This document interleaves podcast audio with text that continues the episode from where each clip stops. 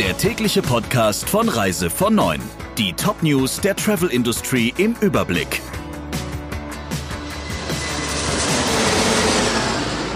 Ich bin Jennifer Hess. Einen schönen guten Morgen.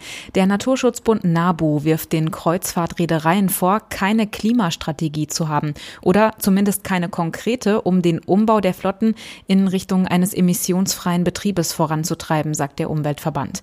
Am besten schneiden noch Ponant, AIDA und MSC ab. Der NABU hat für sein jährliches Kreuzfahrtranking dieses Mal nicht einzelne Schiffe bewertet, sondern die Reedereien.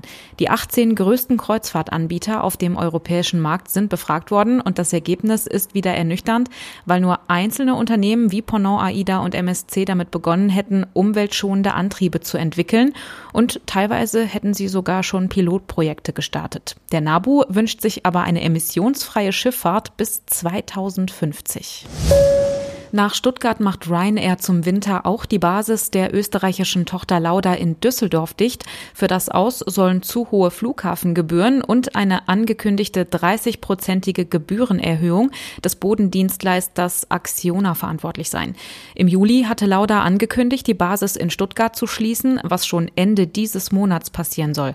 Da hatte die Belegschaft einen neuen Tarifvertrag sofort abgelehnt, in Düsseldorf aber nicht. Da hatten viele Lauda-Mitarbeiter die Lohnkürzungen um bis zu 30 Prozent akzeptiert, um eine Schließung zu verhindern. Ohne Erfolg, wie wir jetzt wissen, alle Mitarbeiter sollen ihre Kündigung bekommen haben. Costa plant für den Winter mit vier Schiffen. Ab dem 27. September sollen auch deutsche Gäste wieder an Bord der Schiffe gehen können, die im Winter überwiegend im Mittelmeer unterwegs sind. Alle anderen geplanten Reisen werden abgesagt. Für den Winter sind Einsätze der Costa Deliciosa, der Diadema und der neuen Schiffe Firenze und Smeralda geplant. Vom 10. Oktober an soll die Deliciosa auf einwöchigen Kreuzfahrten von Triest nach Griechenland aufbrechen. Die Weltreise mit der Costa Deliciosa ist ab dem 3. Januar 2021 bestätigt, heißt es von der Reederei. Die neue Firenze soll vom 27. September an zu einwöchigen Reisen im Mittelmeer aufbrechen. Das LNG-betriebene Flaggschiff Smeralda fährt nach aktuellen Planungen voraussichtlich ab dem 10. Oktober siebentägige Touren im westlichen Mittelmeer. Schon seit Anfang des Monats ist die Einreise nach Namibia für Touristen wieder möglich über den Flughafen der Hauptstadt Windhoek.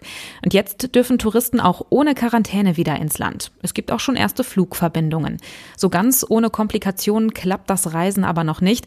Man muss die Unterkünfte zum Beispiel vorher buchen, damit mögliche Infektionsketten nachverfolgt werden können. Außerdem muss ein negativer Corona-Test da sein, der nicht älter als 72 Stunden sein darf. Und an Tag 5 des Aufenthalts Jetzt muss noch einer gemacht werden und man muss erreichbar für die Ergebnisse sein. Bei positiven Tests geht's in eine staatliche Isolation auf eigene Kosten.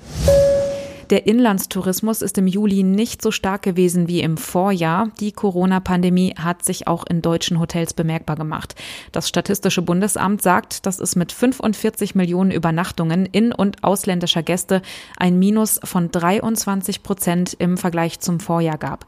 15 Prozent weniger inländische Touristen waren da. In der Jahresbilanz sieht es dramatisch aus, weil die Betriebe von Januar bis Juli dieses Jahres rund 163 Millionen Übernachtungen verbuchen buchen konnten, ein Rückgang von 42 Prozent im Vergleich zum Vorjahreszeitraum. Das waren die wichtigsten Meldungen im Überblick. Wir wünschen noch einen schönen Freitag und schon mal ein schönes Wochenende. Der Reise von Neuen Podcast in Kooperation mit Radio Tourism.